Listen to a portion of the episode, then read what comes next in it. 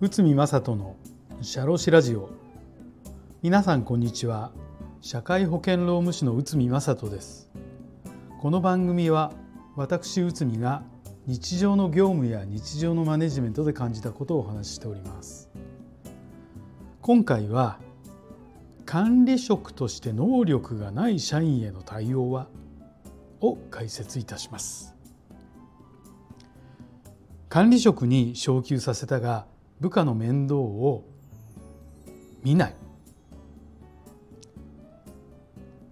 管理職としての業務をせず単なる一プレイヤーとして動いている。こんな管理職では会社も困ってしまいますが実際にこういう方結構いるんじゃないですかね。事実私のところにもまあちょっとこういったご相談いただいております。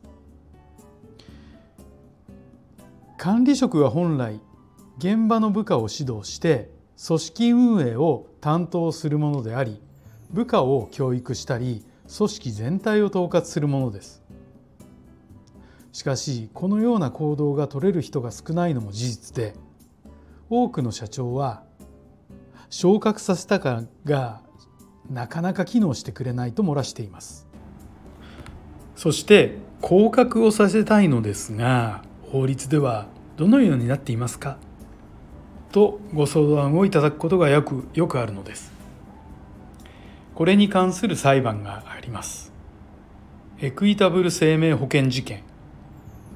東京地裁平成2年4月のものです。営業所の不審で営業所長を営業所長代理に降格した。で就業規則には降格の記載はありませんでした。でこの方この結果を不服として裁判を起こしたのです。裁判所はそして次の判断をしました。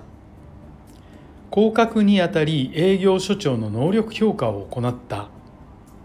社長の営業所長との面談の結果支社長からの業務遂行状況についての報告を加味して総合的に勘案した。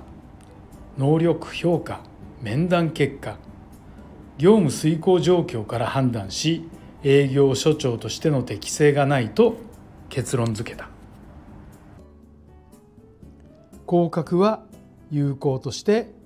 会社が勝訴しました。この裁判で明確になった点があります。それは人事権の行使は就業規則などに記載がなくても会社が自由に行えるということです。さらに管理職の場合はその職位に応じた給料や手当などが支給されていますが降格後の職位に対応した賃金に減額減額しても降格が合理的であれば問題がない。ということです。人事権の行使はこれが社会通念上著しく妥当を書き権利の乱用に当たらないと認められる場合でない限り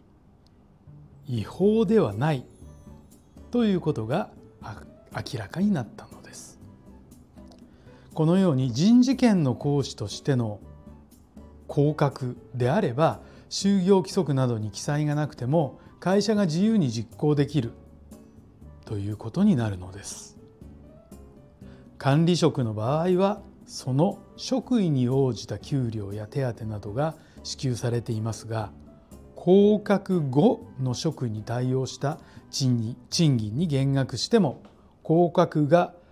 合理的であれば問題ありません。例えば部長職から課長職に降格となった場合で部長手当が10万円の場合降格後課長手当5万円という減額であれば合理的と言えます。ただし裁判等で減額の合理性が必ず調べられますので降格したのでなんとなく減額する